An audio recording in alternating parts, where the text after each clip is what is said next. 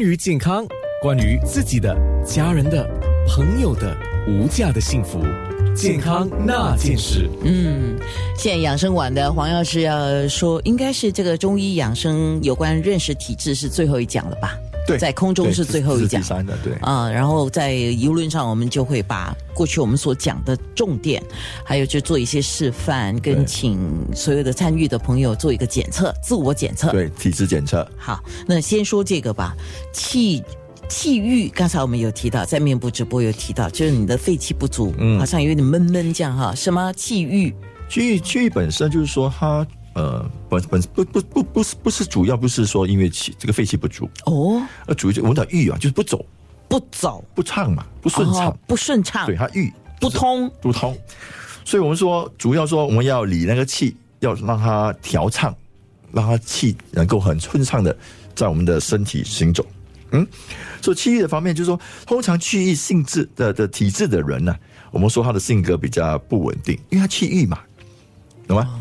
啊，就是就是他通常这样的，我们说以形容来讲说，哎，可能这个人会比较说比较敏感啊，比较多疑啊啊，所以我们通常都会建议有气郁体质的人多点参加一些集体活动，多交点朋友啊，不能如果你自己在家里自己一个人，你你你你你对于自己本身那个体质是没有改善，很很难改善，就是让自己开朗起来，对，要开朗啊，当然自己开朗很难嘛。对，不是一个很容易做事情。说当你去了一个一个环境啊，容许你哇，开开心心啊，大家跟你交交谈啊，多交一点朋友，对，一点活动啊，所以这这些都会帮助这些区域的人啊，能够能够呃舒畅那个气气机。好，我们说刚才我们所说的，就是起居的范围，就是说气郁的人，就说他的起居一定要他的环境一定要宽敞，因为他进狱了嘛。他不顺畅，所以你要给他一个很宽敞的地方，一定要对，走在大自然里面啊，对走在阳光里。刚才我播一首歌，对对对，非常正确啊。所以它不能，它不适合在这个狭小的一个阴暗啊那些呃潮湿的地方，或者很凌乱的的的环境。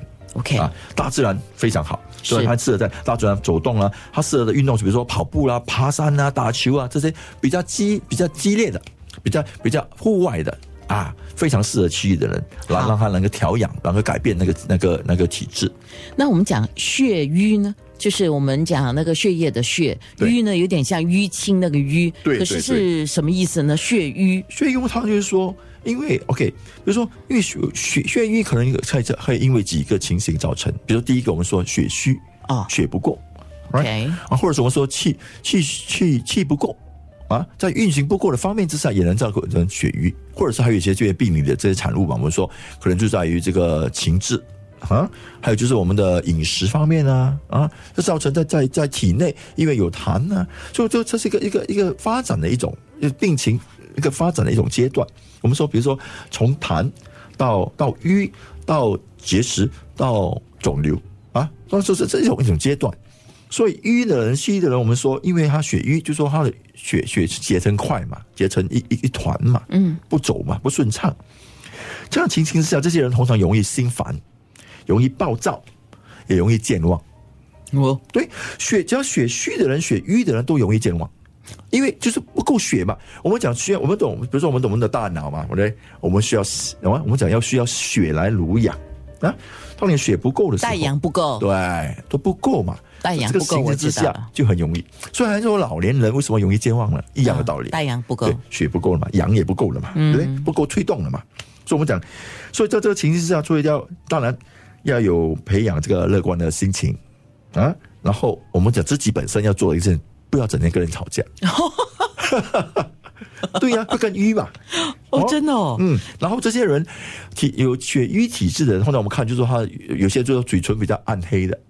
啊，或者是舌头有黑点的，对呀，啊，这就是血瘀的迹象嘛。